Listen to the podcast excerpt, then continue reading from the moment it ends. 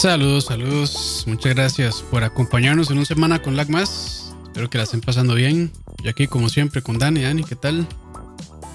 Hola, hola. Aquí, este, corriendo a abrir el stream porque no lo había abierto. Ah, para bueno. darle like. Para darle like No le- y combatir los Sí, yo tengo que dislikes. darle like. Yo, yo tengo que darle like con mi cuenta porque tengo multicuentas. Sí, sí, yo tengo como, Bueno. yo tengo como cinco cuentas ligadas a mi usuario. La de Charlavaria, la de Escucha, la de Lag. Eso, eso, es, es hora de, es hora de ser honesto. La verdad es que yo soy Gustavo y yo soy Pumpi también. Ah, bueno, qué dicha. Entonces, este, esos seres no existen. Esos son alter egos. Uno otaku. Bueno, no, ma, ma, ¿por qué esos dos alter egos son otakus?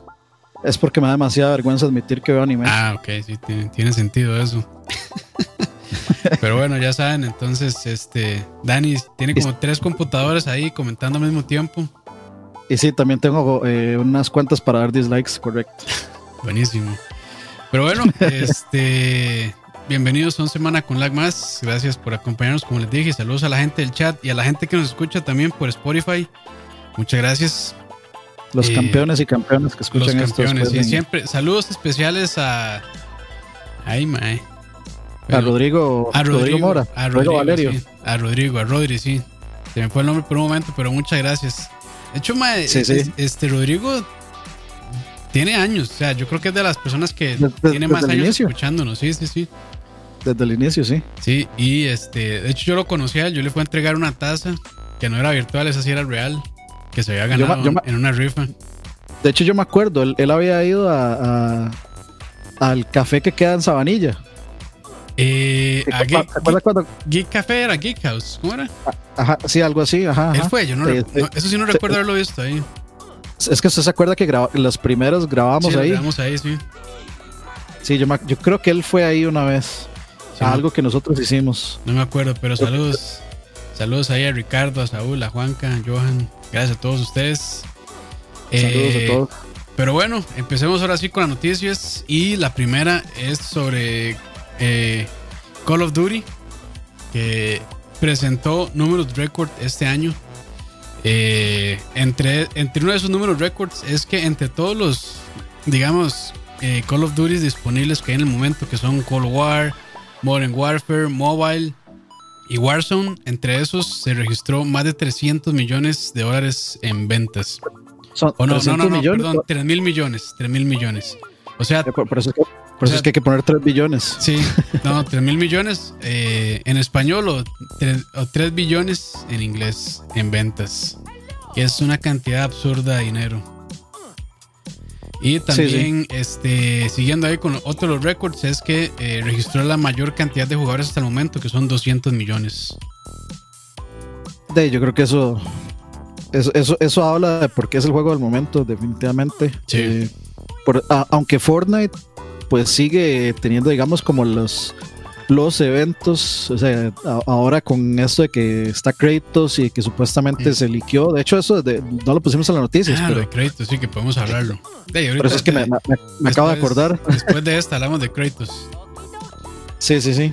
O bueno, o sea, me- mezclémoslas las dos de, una vez, sí, porque, sí. porque tiene que ver, porque, bueno, ahora créditos, este, y se liqueó también que Master Chief, eh, y, y de hecho es curioso porque estábamos hablando Frank y yo de, este, en el chat, eh, diciendo, eh, Frank decía, como imagínense, ahora sí podemos ver a Samus en Fortnite disparando, y yo, no, hombre, Frank, Primero este, pasan pri- otras pri- cosas. pri- primero vamos a ver a, a Master Chief y a, y a Marcus Phoenix en, este, en Fortnite antes que a Samus. Y dicho y hecho, dicho y hecho, o sea, minutos después, se- supuestamente se liqueó la foto de que viene eh, Master Chief y que viene un Warthog y que vienen varias cosillas Todo, sí. ahí. Este, aparentemente también hay otro rumor de que, de que viene Samus, pero ese yo sinceramente, o sea, no, no, no, era un rumor, sino era alguien que estaba como deseándolo, pero de quienes somos fans de Samus ya sabemos que eso, eso nunca pasa de sueños y frustraciones. Sí. Pero, pero volviendo a, a A COD, definitivamente es el juego del momento y definitivamente, en mi opinión, es el mejor Battle Royale en este momento. Es muy, es relativamente accesible. Este, aunque la gente se queda mucho del infame o famoso skill-based matchmaking, para los que no saben qué es eso, es que basado, digamos, en su, en su performance, en sus números, eh, a uno le ponen, o sea, lo, lo machean. Con otra gente similar. Con gente de, de digamos, similar. Entonces, viene un montón de quejas de gente que, a mí se me hace súper irónico porque es como la gente más competitiva se supone que quieren competir contra los más buenos, ¿no? O sea, ver quién es el mejor, ver, quién la tiene más grande. Ah, pero no, es que lo, que quieren es eh, sacar 750 kills y matar a puros noobs para lucirse. Y al final resultó, resultó ser que eso era todo lo que querían en realidad, no era la competición, era simplemente lucirse con su audiencia y se acabó no les gusta quedar mal, entonces no les gusta parecer humanos. entonces se me hizo curioso, pero a mí no me sorprende en realidad los, esos números, este, a pesar de que las microtransacciones que tiene COD considero que son caras, o sea, están, están sobrevaloradas. No hay muchas cosas muy buenas, pero de repente le ponen balitas con tracer rounds de colores y entonces ya es bonito. O, un, o un este, una pintura para el Riot Shield de anime rosado, entonces ya todo el mundo se lo compra y para el camión. Y de yo terminé comprándome el de Leatherface, because of reasons. Entonces de ahí uno termina cayendo ahí, pero no, no, no me sorprende. Y en, y en, realidad, digamos, aunque tal vez las microtransacciones podrían o no ser predatorias, no me voy a aventurar a decir si lo son o no son, no me parece. Me parece que son bastante opcionales pero si están sobrevaloradas. Este, a pesar de eso, a mí me parece que el, paquete de Modern Warfare me parece el mejor COD que ha salido de todos, digamos. Yo para mí este top 1 es Modern Warfare. De todos los COD que yo he jugado y los he jugado todos. De no, bien, bien. Eh, o sea, a mí yo no puedo opinar mucho, la verdad. Yo, no juego, no soy fan de COD, pero de bien. Eh, por cierto, saludos ahí a, a, Joda que acaba de donar 500 colones pura vida. Eh, no sé si sigue con su, con su este con aquel ritmo que pues, creo que era cuando decíamos algo que a él no le gustaba que donaba 500 colones. No sé si seguirá con esa modalidad, pero bueno. si es así, Iván, algo dijimos que le molestó, disculpe. Pero no bien, yo, yo lo único que espero es que eh, no pase como, como en otros años en, Activision, que registran ventas y ingresos récords y empiezan a despedir personas.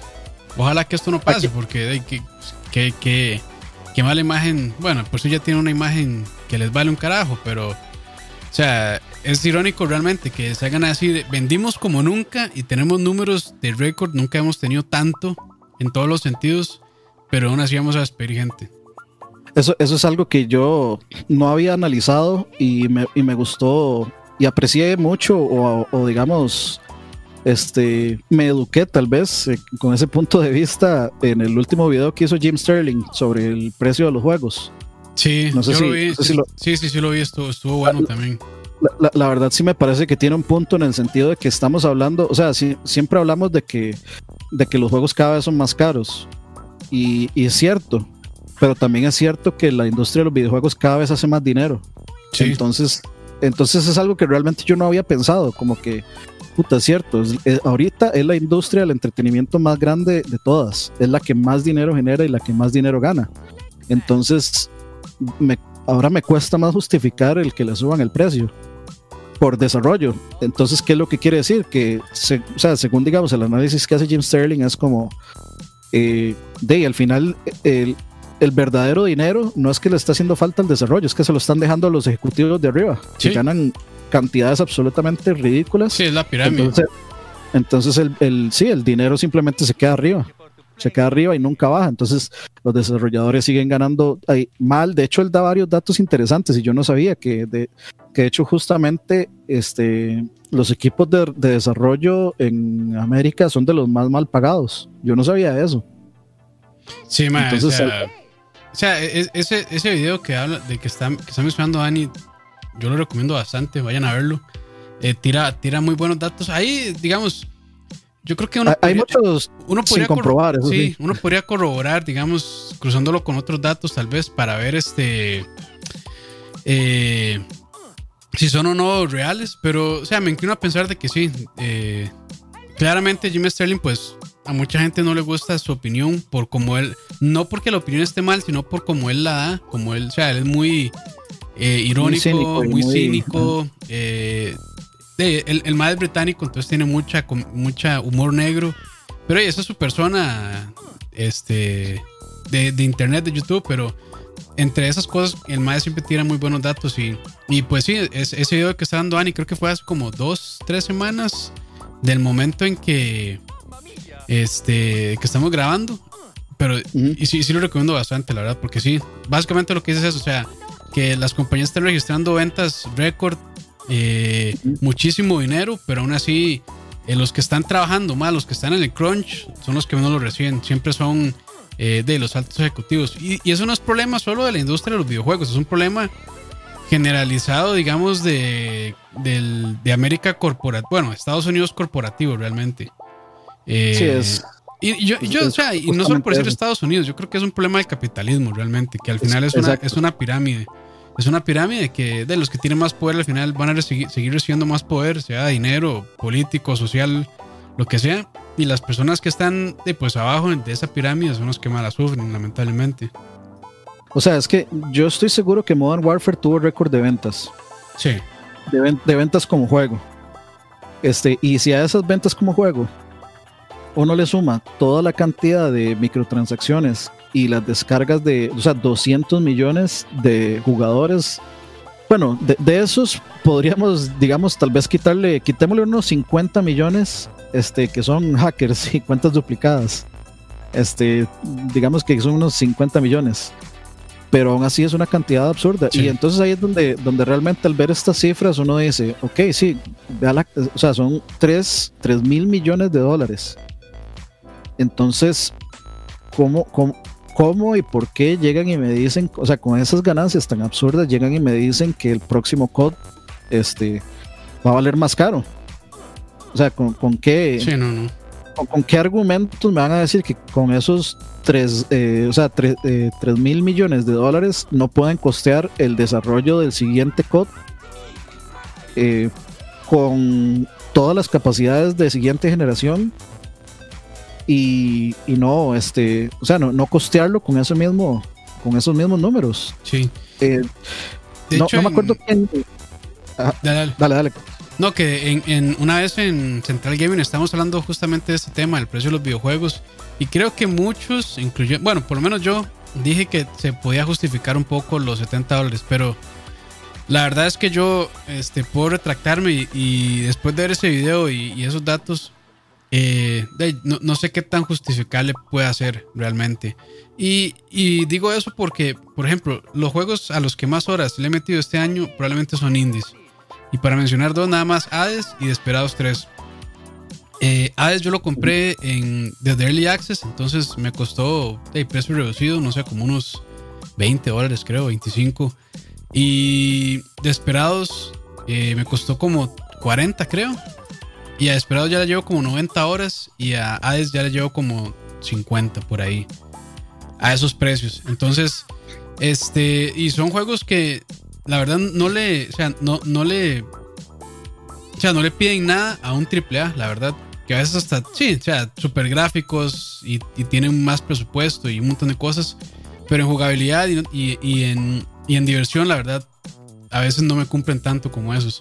Pero, y otra cosa que dijo Tim Sterling también es que el problema es que ahorita están metiendo demasiado dinero en publicidad, pero muchísimo.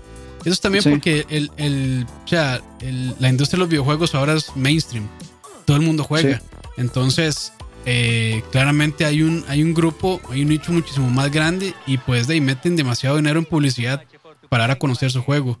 Entonces, este, de ahí casi que la mitad del presupuesto se va en eso. Entonces, de ahí es, una industria eh, de ahí lamentablemente compleja, eh, abusiva, en todos los sentidos, para los usuarios, para los que están ahí en primera fila trabajando. Entonces, eh, mi, digamos, yo aquí mi, conflicto siempre va a ser esto, o sea, claramente los videojuegos es, es un hobby, es algo que me apasiona, es algo que me gusta mucho y le meto muchísimas horas, dinero y, y demás, o sea, no solo jugando, sino también produciendo contenido, aunque tal vez eh, no mucha gente lo vea o lo que sea, no importa, pero le invierto muchísimo tiempo y dinero.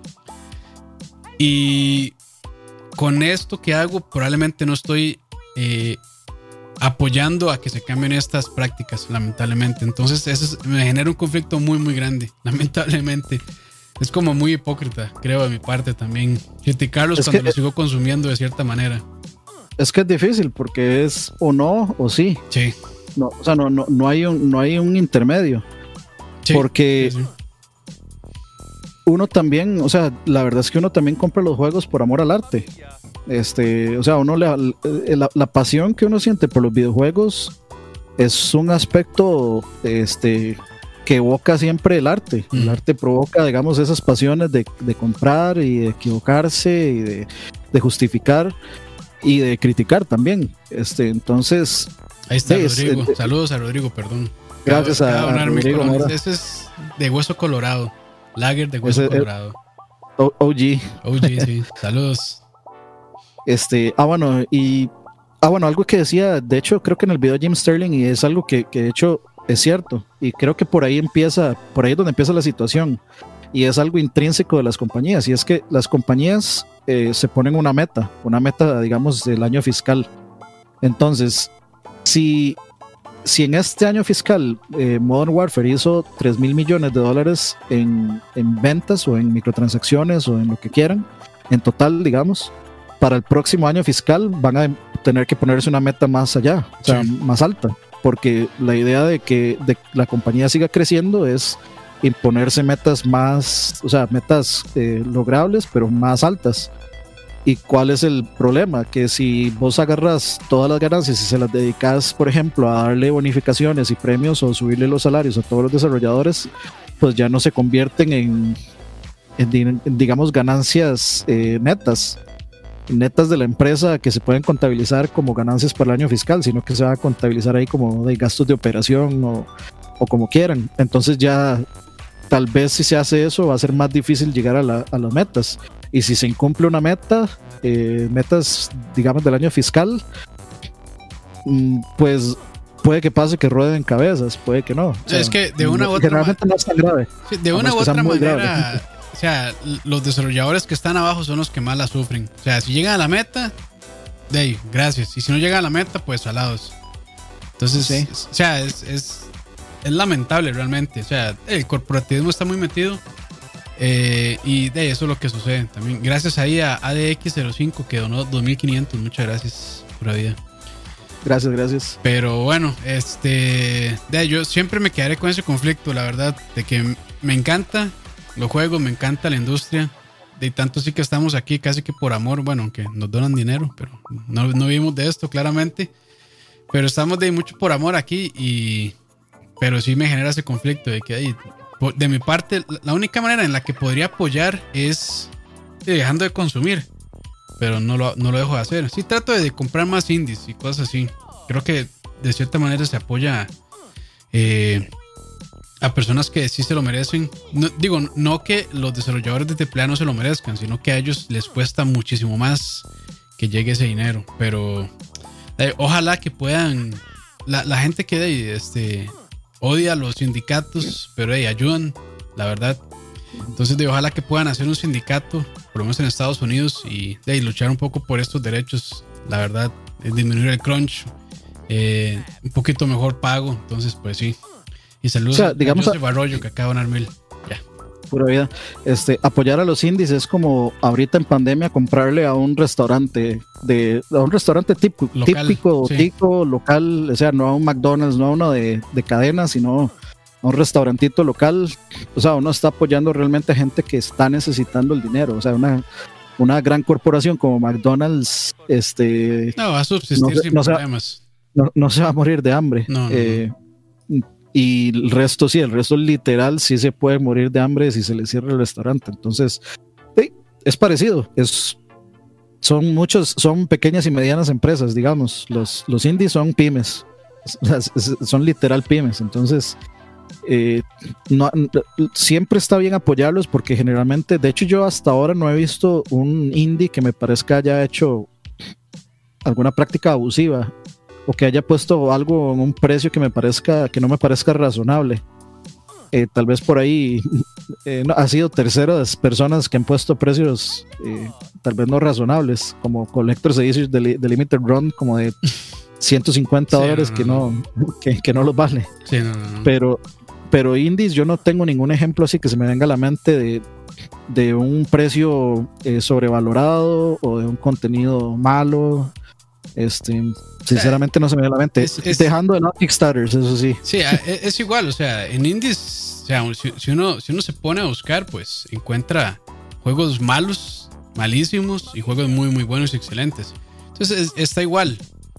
Pero de, cuando salen cosas como Hades, como Desperados 3 y, y todo este montón de indies que, bueno, ya, ya ahí, eh, ustedes algunos lo conocen, este, de ahí se merecen, se merecen realmente ese, ese, o sea, ese apoyo. Pero bueno, ahí, dejémoslo aquí porque si no nos vamos a quedar pegados. Es un buen tema realmente este. Sí, yo, me quedo con lo que dice Omar Encinia. Dice, creo que no consumir no es la solución. Lo que podemos No, hacer es ser más conscientes como consumidores y criticar las malas prácticas, incluso llevándolas a instancias legales. Sí, este es, es un poco complicado, pero yo sé que somos un medio mega, ultra, mega chiquitito y, y todo lo que quieran, pero al menos a mí nunca se me va a quitar la responsabilidad de que si yo salgo a poner mi cara en internet, este, yo voy a, yo voy a dar mi opinión de lo que creo que está bien o está mal. Si, si estoy equivocado, pues aceptaré estar equivocado en algún momento y si, y si creo que, que no lo estoy, pues ahí estaré defendiendo el, el punto y creo que ese es el punto de tener un, un medio de comunicación, que sí, no somos periodistas para nada, pero al final esto es un medio de comunicación, estamos dando opiniones y, y críticas que pueden o no influenciar a las personas a, a consumir cosas. Sí, Entonces hay que, nosotros tenemos que ser responsables con eso. eh, correcto, correcto. Eh, pero bueno, siguiente noticia, entonces que ya medio la mencionamos y es Kratos en Fortnite. Que yo, eh, si está confirmado o era nada más un rumor. No, no, no, o sea, sí, ya Frank Ya, lo sacó y sí. todo. Ya, Frank sí. ganó el, ganó el primer Ah, juego sí, con cierto, Kratos yo lo vi, yo lo vi, yo lo vi. Sí, sí, sí, entonces Sí, sí, un rumor, sí, pasó, una, pasó una fotilla y todo. De ahí, este. De ahí, a mí me parece bien, la verdad. A mí no me molesta lo más mínimo. Eh, soy fan de God of War, soy fan de, de Kratos, claramente no. O sea, de- del juego, no, claramente de, su manera de actuar. este, y de, mi lado, la verdad no entiendo las críticas de la gente enojada, que cómo es posible que un juego, que un personaje tan este serio y, y no sé, esté en Fortnite bailando y todo eso es como, "Ma, o sea, ¿qué tiene de malo? Ahí, ahí está su God of War 1, 2, 3, los de PSP, el no sé qué que salió después también, el último que salió antes de God of War en Play 4. Y ahí están, jueguen esos y ya. Y si no quieren verlo en Fortnite, no lo jueguen y ya, pero no. O sea, no, entiendo realmente la. Este. La crítica o el enojo de la gente hacia, Es- es hacia gente- eso. O sea, no, no sé, es raro, la verdad. Para mí es raro. No, sí, es, eh, no, eso es, es gente demasiado sensible y sobreprotectora de cosas que no le pertenecen. Eh, porque a, a mí hasta me pareció chistoso, me pareció bien, o sea. Pero bueno. Eh, sí, bueno, en parte de eso que dice Joda es cierto. eh, eh, la gente enojada son los fanboys de PlayStation que detestan ver las franquicias de Sony fuera de las plataformas. Sí, eso es una conducta particular Puede ser, de, los, sí. De los fanboys de Sony, que cada vez que se anuncia como que algo de Sony va a salir en, en alguna otra vara ya así full, full modo defensivo. Pero eh, sí, es, es- es gracioso porque no es como que hayan miles de millones de memes de Kratos allá afuera haciendo mofas y burlas y con caras, este, con caras graciosas y curiosas y, y- y de todo. Pero resulta que es este justamente que Kratos salga en Fortnite, que es el juego a odiar de moda. este, pues es, es ese el hecho que, que lo jode a la gente. Es que la gente odia tanto Fortnite sin absolutamente ninguna razón para odiarlo, que el hecho de que salga su personaje insignia, su personaje favorito de, de la plataforma en el juego, ya pues es una afrenta. Este, yo, yo me imagino que ya le deben de- ya, ya le llegaron miles de eh, amenazas de muerte a Cory Barlow, que cómo se les Mm. ocurre prestarlo, este, que me traicionaron. Ahorita sale algún video en YouTube de alguien quebrando sus discos de God of War o, o alguna tontera de esas, pero sí, o sea, es un montón de chiquitos eh, hipersensibles y, y malcriados haciendo berrinche por una estupidez de ese tamaño, como si tuvieran que jugarlo. O sea, ni siquiera, nunca han jugado Fortnite, estoy seguro, nunca lo van a Sí, jugar, pueden, pueden pasar completamente desapercibido el, el fucking juego, pero no lo hacen. Nada más están triggereados porque les da la gana. Y es una gran publicidad para Kratos, sí, es una gran publicidad para O Kratos. sea, de hecho a mí no me sorprendería que el mismo Sony haya pagado para que estuviera Kratos ahí. O sea, no es como que For- no es como que eh, Unreal, bueno, Epic necesite de Kratos para que su juego se haga grande o se haga popular, no. o sea, hay más gente que probablemente conoce al, default skin que a Kratos. Sí, eh, eh, estoy de acuerdo con eso. Estoy de, estoy de acuerdo con eso. Y, y, yo creo que Fortnite en esta temporada quiere hacer como un tipo Smash first person shooter. Entonces, sí, yo creo que eventualmente podríamos ver un personaje de, Nintendo ahí, eh, posiblemente sea, este, sea Samus. O Mario. Eh, sí, podría ser cualquiera de los dos. Yo, tiro más a Samus porque es como el personaje que, a Nintendo le, sí, que le vale verga, porque... O sea, Mario es demasiado importante para Nintendo como para prestárselo a Fortnite. Sí, además que no, no les gusta que Mario tenga armas. Sí, y Samus ya trae un cañón incluido, entonces de ahí se eh, eh, ahí, tendríamos que ver cómo funciona, porque las armas de Fortnite son distintas. Y de ahí se supone que está Master Chief, pues de ahí tendríamos a las, digamos, toda la representación. Necesitaríamos un Gordon Freeman ahí. Y tenemos ya todas, digamos, todos este, los dispositivos de videojuegos eh, representados en el juego y, todo bien. O sea, ¿a quién, le, ¿a quién le molesta eso? Sería como que a la gente le molesta Smash, que es un juego de tirar ítems y colores infantiles y personajes medio infantiles y que de pronto salga Snake ahí y que Snake muy serio. Y aquí y allá, que a mí me pareció al principio como medio raro, pero la verdad es que calzó, calzó demasiado bien Snake ahí al final. Y Daisy, por ejemplo, si Kratos llegara a, a, Smash, sería genial. O sea, estaría, estaría muy chiva. A mí me o sea, ¿por qué no hacerlo? Y si no les gusta el juego, nada más no lo ven y no lo consumen. Y, se acabó el problema. Yo no sé qué es, eh, la sensibilidad. Es, moda nada más de criticar. Pero bueno, este, de ahí tiene nuestra opinión. Yo lo veo bien. Eh, no me molesta para nada y está, está bien, es publicidad. O sea, cuando salió. Eh, de hecho, a mí me, yo me cagaba la risa viendo cuando. Este, ¿Cómo se llama? este que. El de los Avengers que hacía los dedos. Ah, Thanos.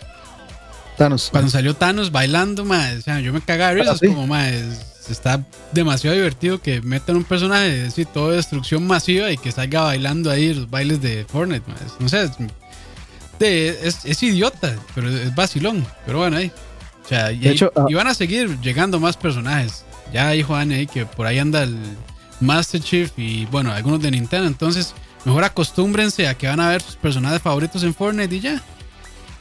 Sí, ¿en qué les estorba? Si no juegan el juego, no, ni se van a enterar este, y ahora que dice Ark Enemy que qué vacilón como Gordon Freeman es como el representativo de PSVD y es que es Valve y Valve es Steam, pero yo creo que un personaje que calzaría interesante en, en, Smash sería Chell, la de, la de Portal. Ah, ok.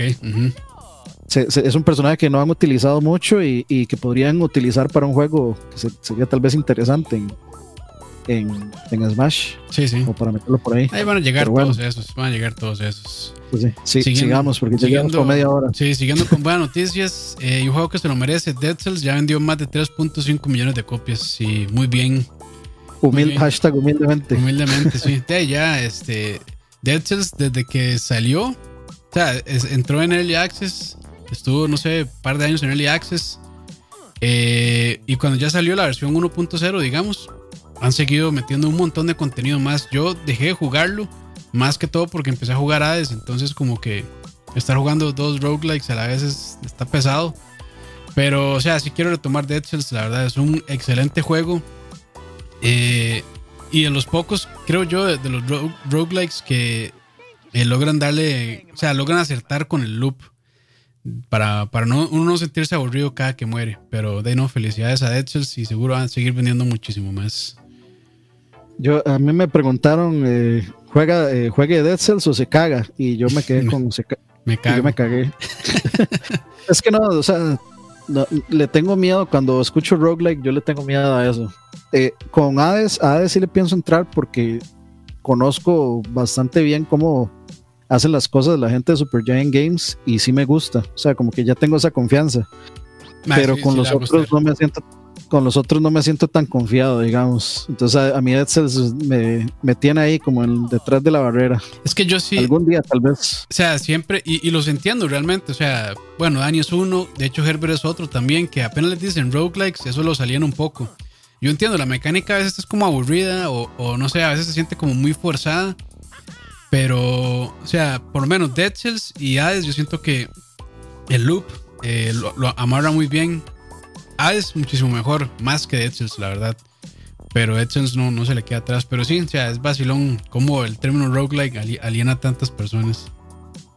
Eh, el loop se refiere, digamos, eh, a, la muerte. Cuando uno muere y, que tiene que reiniciar, digamos. Sí, digamos, el, el uno de los ciclos que, que el juego constantemente repite. O sea, uno, uno de los sistemas que se repite en ciclo constantemente en el juego, que en este caso es morir. Morir es un sistema en sí que representa un ciclo que es morir, y entonces todo se resetea y, cambia. Entonces, Correcto. eso eso puede fallar demasiado épico, o sea, fallar épicamente o servir épicamente. Sí, sí, sí.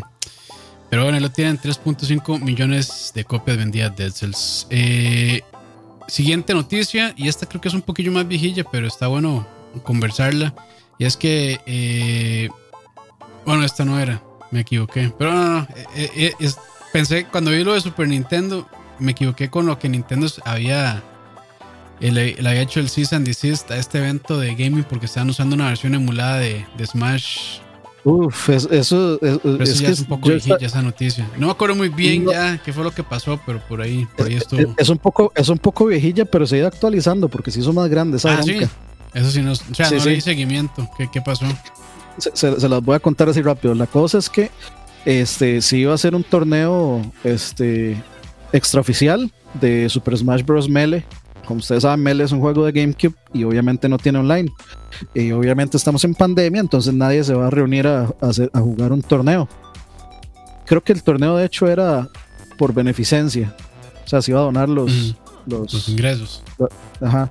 O algo así, no, no me acuerdo cuál, era el asunto. La cosa es que eh, al, eh, este torneo de Melee iba a utilizar este, varios software ilegales. Uno de ellos es un, este software que permite. Se le inyecta como código para poder, como, como netcode para poder jugar en línea. Sí, eh, primero se iba a jugar en, Dolphin, en el emulador. Mm, Entonces, eh, digamos, a partir de ahí este, ya estaba cuestionable el asunto y luego se iba a utilizar este, eh, digamos, esta plataforma de juego en línea que usa Rollback Netcode, que es, pues, digamos, considerado el mejor código de, digamos, de uso para juegos de peleas, el que permite, digamos, como la menos problemática y, digamos, el mejor, la mejor experiencia en línea para juegos de peleas se llama Sleepy, como dicen por ahí. Dice Cristian, saludos ahí, buena nota. Este, eh, y van a usar Sleepy para, para sostener, digamos, las, pues, todo el, aparato de peleas en, en red. Y pues Nintendo les mandó el cease and desist. ¿Qué pasa? Todo el mundo brincó con eso porque eh, Nintendo otra vez, este, de, de Hitlers, eh, cancelando varas en las que no tienen el entierro y la la la, aquí y allá. Resulta que había un torneo oficial de Splatoon. Y ese torneo oficial de Splatoon, en las finales o semifinales, creo que eran las finales, pues iba a dar toda una parte de apoyo a este torneo de Smash y pues Nintendo decidió no transmitir las finales de, de Splatoon y eso causó otro speech más este, de, Nintendo básicamente censurando censurando su propio torneo para evitar críticas, digamos. Entonces ahí se armó otro speech y eso fue eh. entre la semana pasada y esta semana, digamos. Sí, pero... O sea, no, no.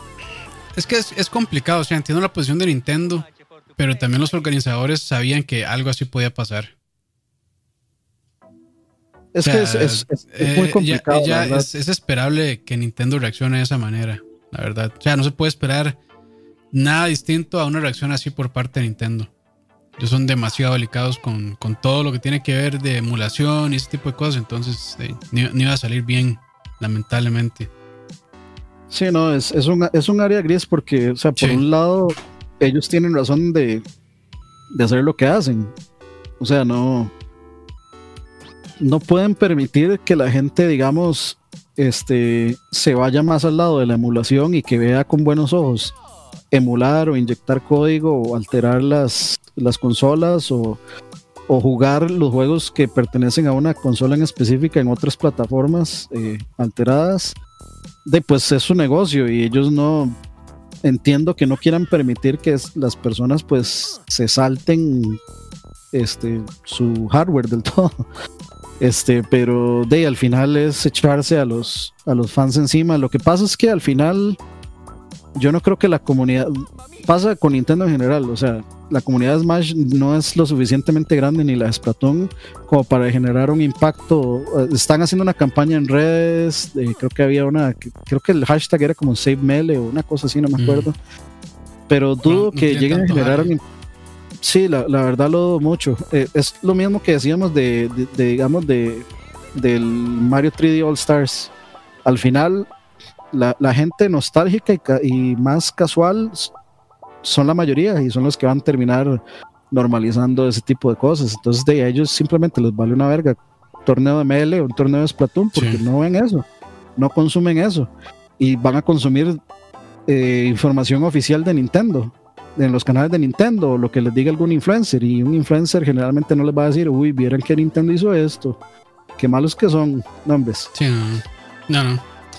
Pero bueno, eh, lamentablemente, pero esperable también. Siguiendo con noticias de Nintendo, eh, es que, bueno, Super Nintendo World va a, bueno, podría más bien estar abriendo sus puertas en febrero de 2021. Esto es en Japón, en el parque Universal. Eh, lo dudo un poco. Universal World Studios, algo así es que se llama, creo. Sí, no me acuerdo cómo se llama el parque, pero es de Universal. Eh, sí, no, no, creo que esto pase, que lo abran, depende de cómo sigue lo, siga lo del COVID. Pero bueno, la gente que estaba esperando a Super Nintendo World ya ahorita lo abren en Japón. Yo creo que sí, porque en Japón este, los parques están abiertos. Obviamente, digamos, hay aforo y todo, pero están abiertos. De hecho, eh, bueno, el un canal del que, que, yo paso hablando todo el tiempo, que es este Paolo from Tokyo, él tiene un video que es él yendo a... ¿A dónde fue? Bueno, a un parque de estos, creo que fue a Universal o, a, Disney, fue creo, a Disney Japón. Entonces él tiene un video de cómo es la experiencia de ir a entrar a Disney durante, durante, COVID. durante una pandemia, ajá, con aforo. Entonces ahí él va y muestra todas las regulaciones, las distancias, que el parque estaba pues a la mitad, que todo era muy sencillo entrar porque casi no había filas. Y, y si hay alguien que respete las reglas son los japoneses. Ah, sí. Entonces sí, sí, me imagino que o sea, está todo súper bien cuidado, la gente respetando, con mascarilla. Entonces, sea, me imagino que debe ser. O sea, igual cierto, existe cierto riesgo, claramente, pero de si la gente acata las normas, es pues se baja, se, baja bastante ese riesgo. Ahí si se contagia alguien fue de fío por culpa de un extranjero. algún tico que iba por ahí, mae.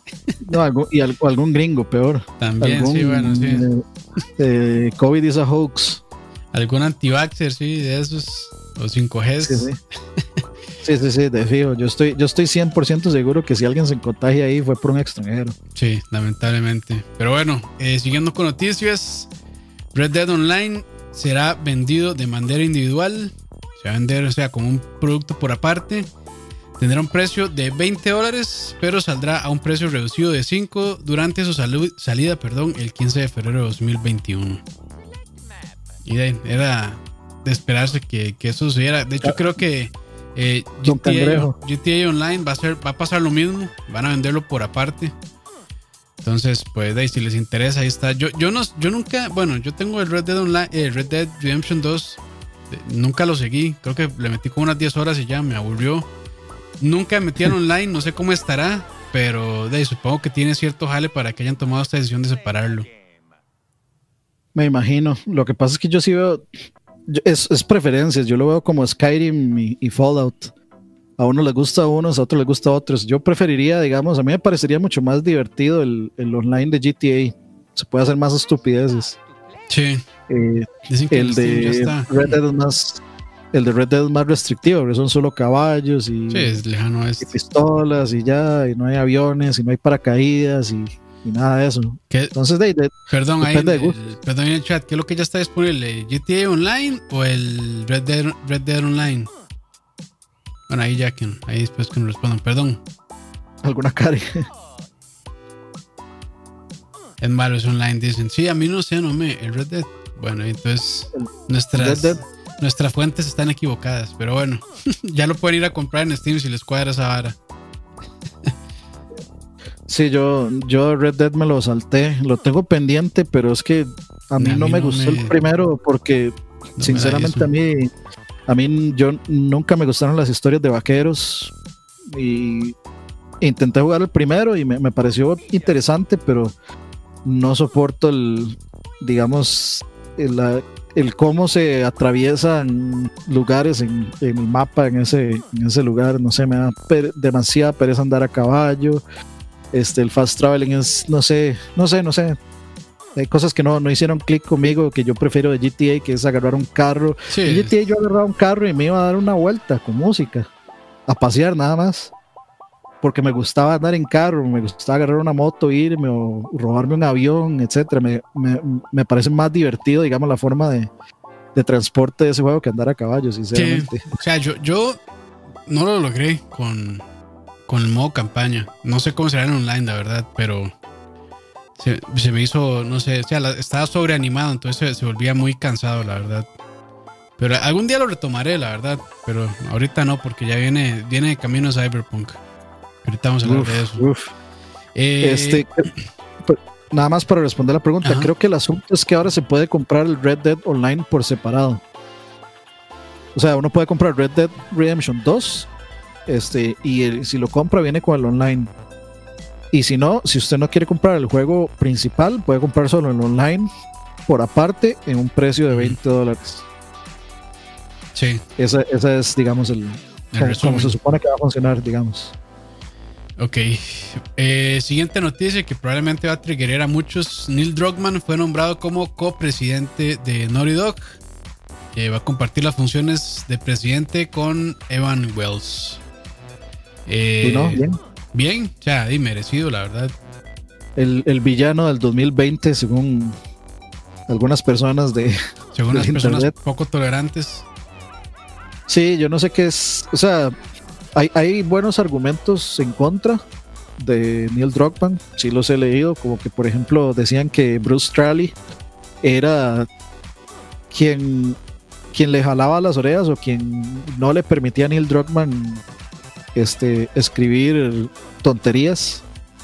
Y podría pensar que sí fue así, pero la verdad es que, digamos, ah, lo he dicho múltiples veces, a mí me, me gustan mucho las temáticas como muy oscuras, muy este, trágicas.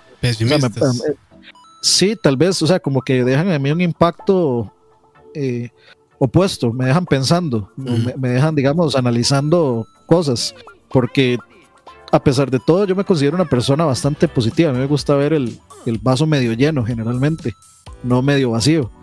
Y ver estas historias, digamos, generalmente yo siempre me quedo con una, como con una, este, con una anécdota tal vez, o como con un punto final que puedo sacar positivo.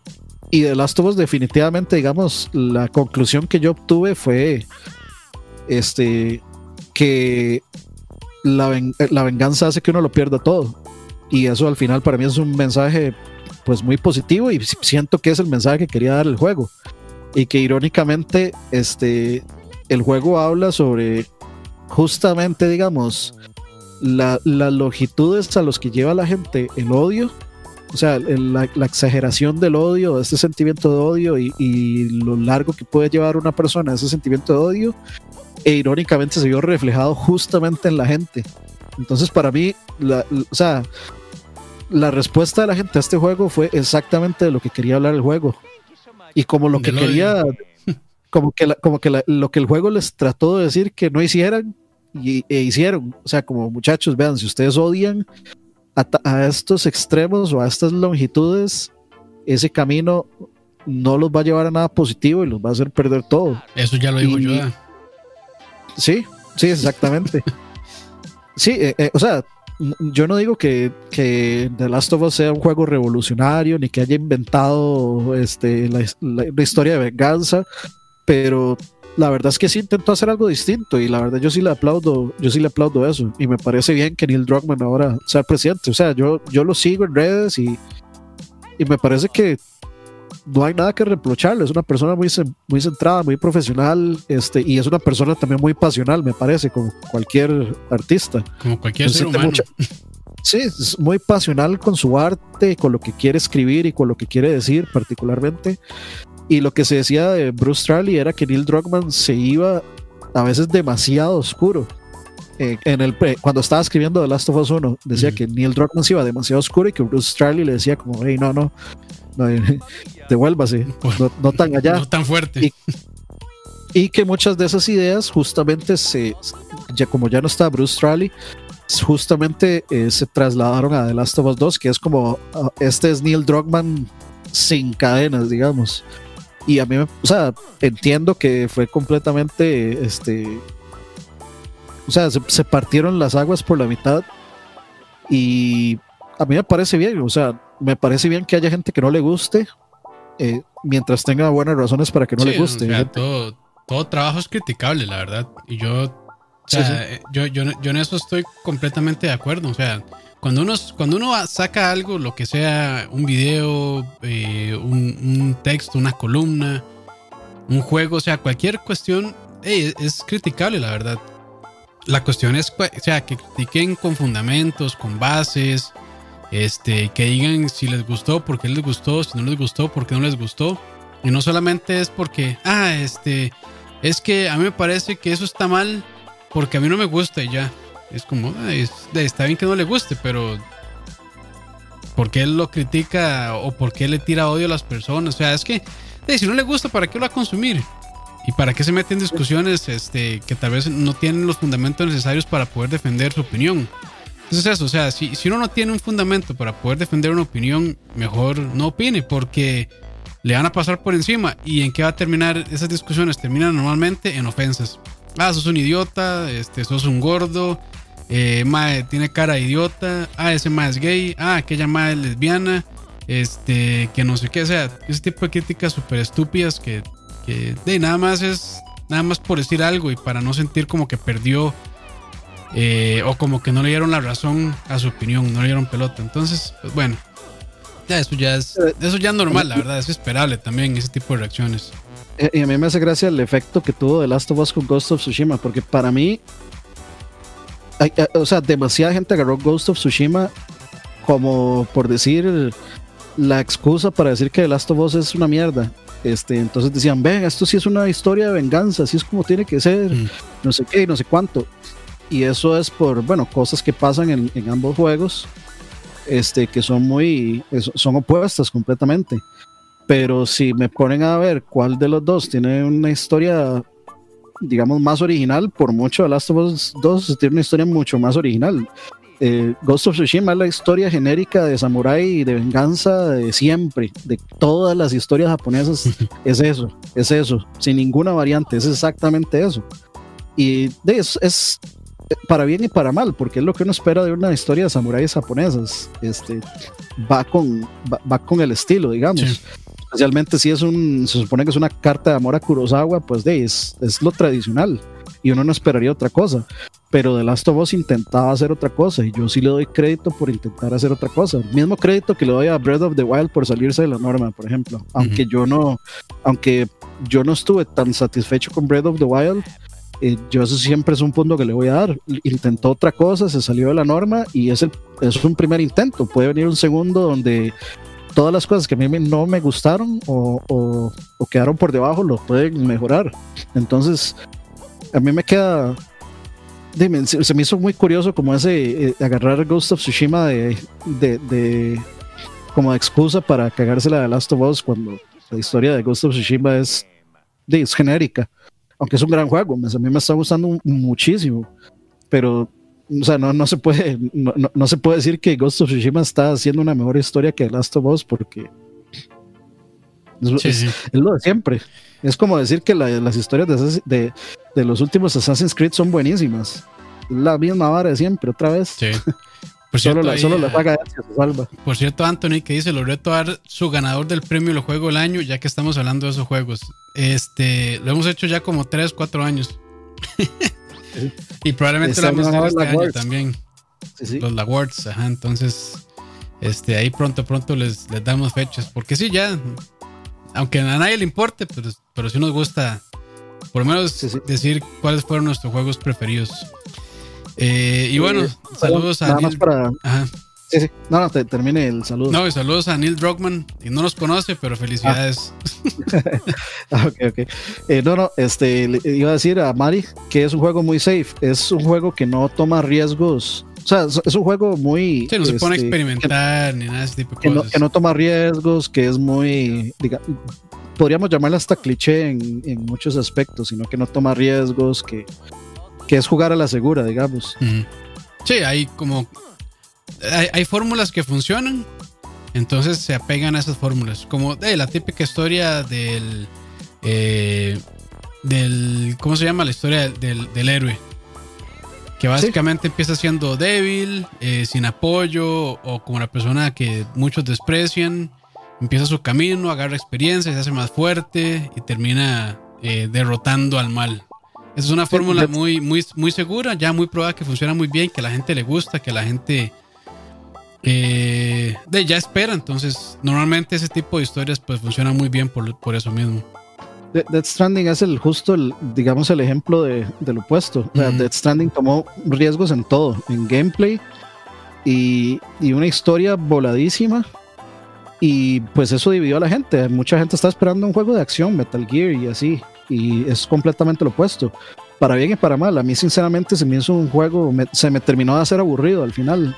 Este. Mm no, no me terminó de, digamos, de divertir la, la, la fórmula de Death Stranding. No es un juego que jugaría las secuelas, sinceramente, si la sacan. Posiblemente lo compre y lo juegue, pero no, no lo espera o sea, tanto. Después, después, de haberlo jugado, no me llamaría la atención una secuela y ojalá se quede aquí. ojalá no tenga una secuela y que Kojima se mueva a otro proyecto. Se supone que ahorita están barajando la historia de posiblemente retomar Silent Hills no sé si como Silent Hills o no sé si eh, como, no sé, Kojima, Kojima Miedo, donde estaban diciendo que querían incluir elementos del mundo real eh, dentro de, o sea, que, que, el juego hiciera cosas en el mundo real, como que a uno le llegara un correo de, de cosas o un mensaje de texto, un mensaje de voz, de cosas que, que sucedan en el juego y eso me parecería, pero revolucionario, digamos y no sé cómo lo harían porque eso se prestaría para demandas, pero hasta por detrás de las orejas. Pero si lo logran, sería, o sea, si lo logran, justamente yo esperaría una locura así y una revolución así de un genio como Kojima. Sí.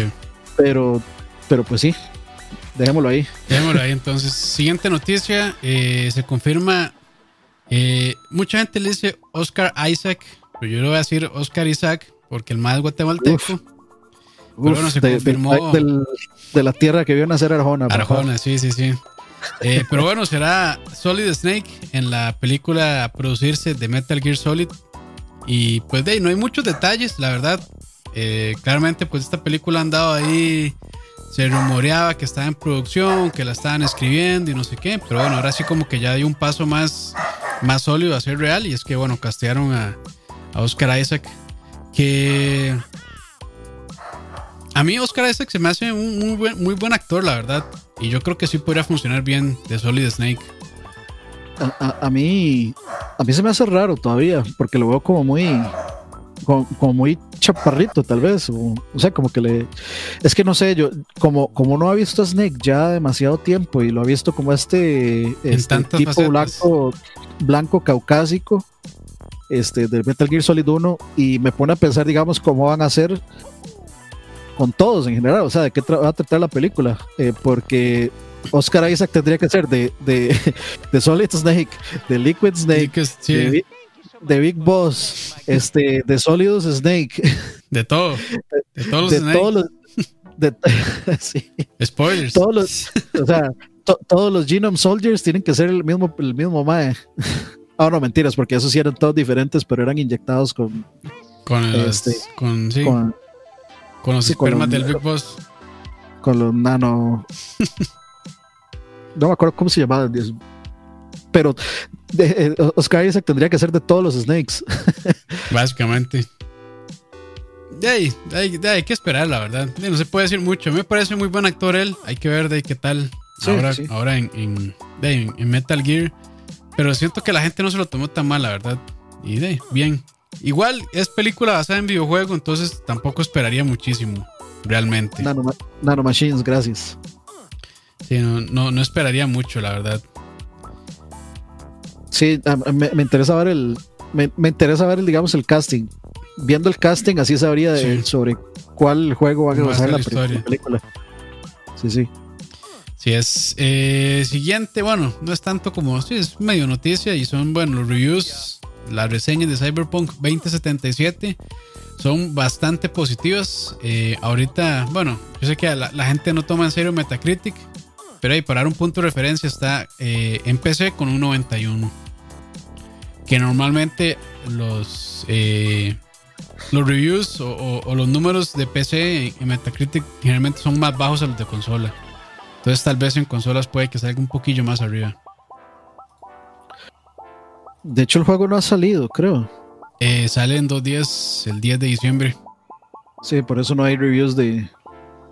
De usuarios, no, no, todavía no. no. No, ni, ni, en general, porque tampoco veo. O sea, solo veo PC. Ah, ok, ok. De hecho, ahora que me acuerdo, estaba viendo el review en video de IGN y decían que eh, no se les permitía. O sea, que, ellos solo tenían la versión de PC. Entonces, que luego iban a sacar sus reviews en las, en las consolas. Mm así que solo eh, iban a poder tenerlo en de PC y que solo les permitían usar este footage eh, capturado, o sea, que les dio, o sea, digamos, sí, video, sí, el video que podían usar para su, para su reseña tenía que ser el que les dio CD Project Red. Después de la fecha de salida iban a poder utilizar el video capturado por ellos mismos. Entonces ellos hacen el disclaimer al inicio de la reseña en, en IGN y pues sí. Last of fue similar también.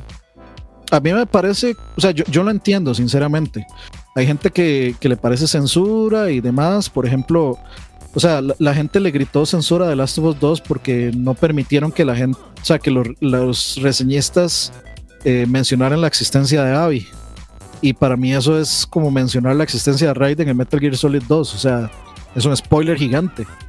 O sea, el, parte del juego es que uno se lleve la sorpresa de lo que pasa con ese personaje y que uno va a controlar a ese personaje por la segunda mitad del juego. Entonces, para mí eso sí está bien en ese sentido, porque es de es no spoilear a la gente. Y me parece que aquí es lo mismo, es evitar los spoilers al máximo. Y alguna gente sí lo va a ver como censura y, habría que ver, digamos, todos los lo que dicen los digamos, los lineamientos del control de, las reseñas, qué, dice que se puede poner, qué no, y, habría que ver si hay algún tipo de censura ahí, pero yo sinceramente decir Project Red no lo creo. Eh, simplemente creo que están evitando que algún imbécil, porque hay un montón de imbéciles que les va a llegar el juego, llegue y diga, uy, es que se muere tal, uy, es que pasa tal, y cuando se muere tal, este juego se va a la mierda y es una porquería y la la la igual, o sea, este, ya salieron reviews estúpidos como el de, ¿cómo es que? El de GameSpot. GameSpot que le dio un 6. ¿Era un 6 o un 7? No, un, 6, bueno, por ahí 6, 7. Creo que fue un 7, la verdad. O 6, no recuerdo, por ahí andaba. Pero sí. sí. Sí, y todo es porque por razones netamente fuera del juego en sí. Eh, porque es puro clickbait nada más de una persona que juega solamente Pokémon y Animal Crossing. 7 mm. le dio GameSpot y GameSpeed le dio un 60, según estoy viendo aquí en, en, Metacritic. Pero sí, es por. GameSpeed le dio un 60 también. Ajá. O sea, hay un montón de 100, después baja 90, 80, GameSpot 70 y GameSpeed 60. Sí, esos son los como los más disonantes, digamos. Pero yo creo que se va a mantener en los noventas. Sí, 8 9. Que el, o sea, 8 y 9 son juegos de imperdibles, diría yo, la verdad. Sí, sí, totalmente, totalmente imperdibles. Pero sí. Y, eh, yo no sé, o sea, la gente. Hay otras críticas que, que, que, por ahí, bueno, están, las vi en el chat de, que tenemos, es que hay gente que se estaba quejando por la. Eh, por la duración del juego, que duran supuestamente la historia, ¿cuánto? ¿Como 30 horas? Supuestamente la las misiones, bueno, decía, que 25 horas, que a mí me parece es, un... Bien. O sea, ya, discutimos la vez pasada, este, bueno, hemos estado discutiendo en dos lados, en, por ahí en Discord y, y en este, y en el chat de nosotros ahí en Central Gaming sobre la que a mí me parece, digamos, que un juego open world de 8 horas es bastante, bastante risible. O sea, no existía, no existió y hasta ahora existe un juego open world de 8 horas que es Miles Morales. Pero si nos ponemos a ver, o sea, 8 horas es, digamos, son solo las misiones principales. O sea, pasarlo en modo light, digamos, modo pasivo, tranquilamente. Cuando si usted se pone completionista, este, son como 15 horas.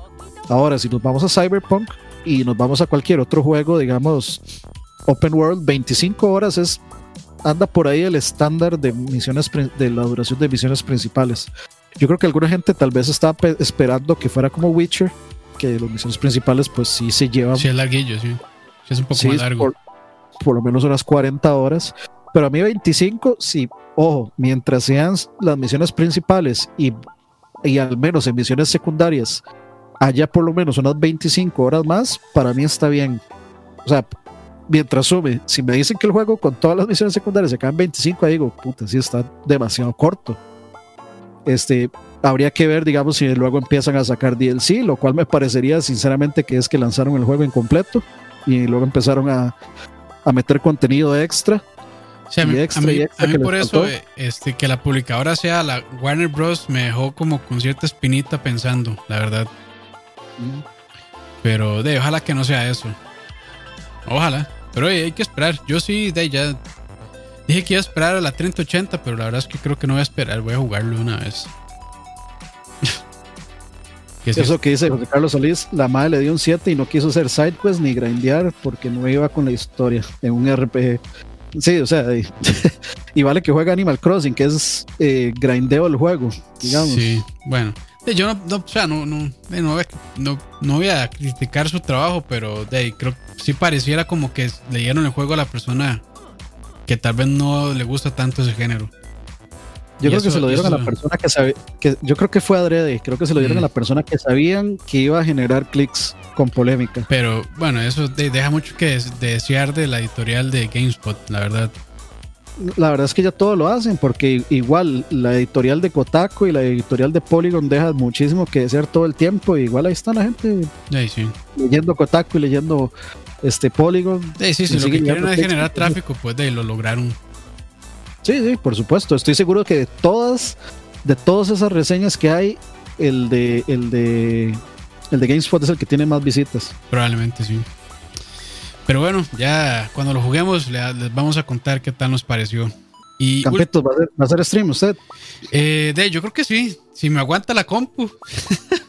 eso, estaba pensando, porque digo yo, voy a decirle a Campos que haga stream, pero la verdad es que, o sea, ese juego ahorita supuestamente está sentando una 3080 inclusive.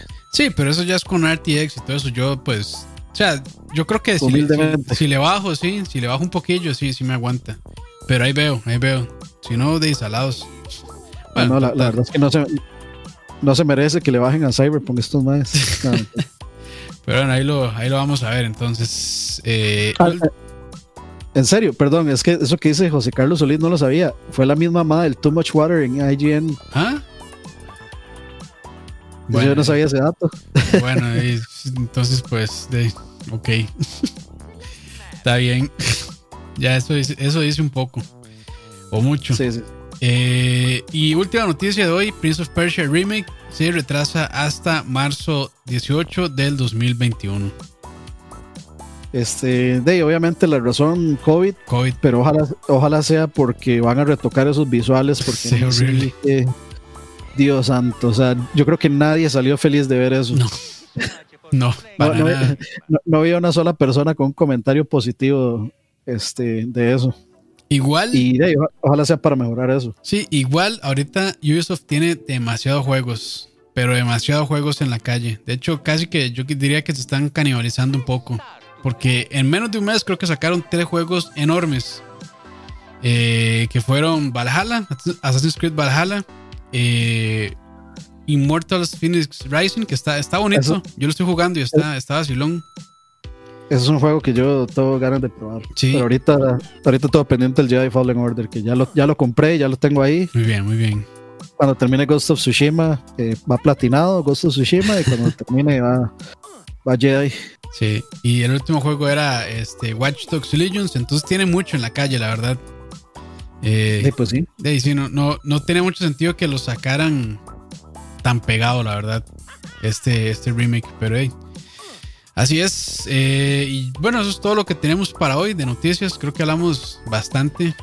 Eh, estuvo, hubo varias noticias interesantes esta semana, entonces pues ahí tratamos de conversar sobre eso. Gracias a la gente, vamos a mandar saluditos de una vez a Juanca, Mario Mar Encina, eh, Encina, Encinia, perdón, Emanuel Sánchez, Pepón Guerrero, eh, Pepón Guerrero, nada más Pepón es Cristian Peralta, Anthony, Frank Valverde, eh, José Carlos Solís, Dablacid, Archenemy, ahí está Saúl también, a Emperor, a Joda, quienes más están por ahí, Gustavo. Yo tengo que dar un par de eh, anuncios parroquiales ahí. X, adelante, adelante. Este, no, no, el primero es, este, si se preguntaban si íbamos a retransmitir los Game ah, Awards, eh, en buena teoría y según Roa, Roa fue el que nos dijo que lo íbamos a retransmitir en el canal de LAG. Este, entonces, eh, esperen la retransmisión ahí. Si, si como siempre Roa a último momento se quita, lo vamos a retransmitir en lag. Entonces, nada más estén atentos. Lo más posible es que sea en Central Gaming, en el canal de Central Gaming, donde lo vamos a retransmitir. Y ya. Así es. Ahí sí es. Entonces, nada más esperen el anuncio. Gracias a. Puta, Emperor, eh, a Manuel que se votó con 12 dólares. Muchas gracias. Se, le, faltó un cero ahí a eso. Sí, sí, sí. Eh, y no, pues, listo. Eh, gracias a todos los que estaban ahí en el chat. Eh, a la gente igual que nos escucha por Spotify. Saludos. Y de estén pendientes. Tal vez vaya a ser un fallando miserablemente de Cyberpunk. Si me aguanta la máquina. Y si no, pues ya saben por qué no lo hice. Y también tengo planeado armar un Lego en vivo. Entonces, ahí, más, más adelantito, ahí, un par de semanas tal vez. Por si, le, llama la atención. Aprovechando el living de Living and Gaming, Aprovechando el living, sí, aprovechando que voy a tener vacaciones esos días también. ¿Cuál, Lego? Pregunta Mauricio Calvo. Eh, es el. el por aquí. Es el. no, es el, el. ¿Cómo se llama? El Aston Martin de, de James Bond. ¿Cuál? ¿El, el, Aston Martin clásico o el Vanquish? Eh, el clásico, o sea, otra. A ver, a ver, a ver. Con mis, pantaloncitos de abuelo. Este es. pantaloncito, eso es boxer, a mí no me engaña. Es pantaloncito. Bueno, es boxer largo. Pero ese es. Ah, qué bonito. Ahí, lo voy a estar armando. Eso, esos creators sí son, me parece una. me parece bastante. Están muy caros, pero está muy chida. Yo vi el, el Batimóvil de Batman 1989 que lo tenían en el Lego Store. Estaban 299 mil colones. Lo que pasa, lo que pasa con ese es que es un es de una versión especial de los Collectors, Ultimate Collectors, algo así se llama, el Lego. Y ah, está muy caros. Y el otro que vi fue el Lecto One de los cazafantasmas que estaban 179 mil. Ese yo lo iba a comprar, pero eh, Lego no, Lego no le gustan los ticos, entonces no, no me lo mandaron. Pero lo tienen en, el Lego Store. Sí, pues para ahí fue donde yo lo vi. Sí, sí, está pues, carísimo. Pues está carísimo, sí, porque se vale 200 dólares. Eh, eh, a, Teulus en el OnlyFans de Campos lo que hay es eh, Campos se va a quitar ese boxer que anda y se lo va a mandar. Sí, pringado. Con todo, con todo el sudor y. Pringado, pringado. para que puedan pasarle luz ultravioleta y verlo todo manchado. Pero bueno, ahí tienen ya entonces. Este, y sí, ahí también ya tenemos que ir pegando el Lag Awards también para, para decir este lo que, lo que más nos gustó de juegos en este año. Sí, sí, sí. Eh, ya, eso está, eso está presupuestado. Ya está presupuestado, sí. Entonces, pues bueno, de mi lado, gracias por acompañarnos y cuídense. Bueno, muchachos, descansen, pura vida. Pura vida. Chao.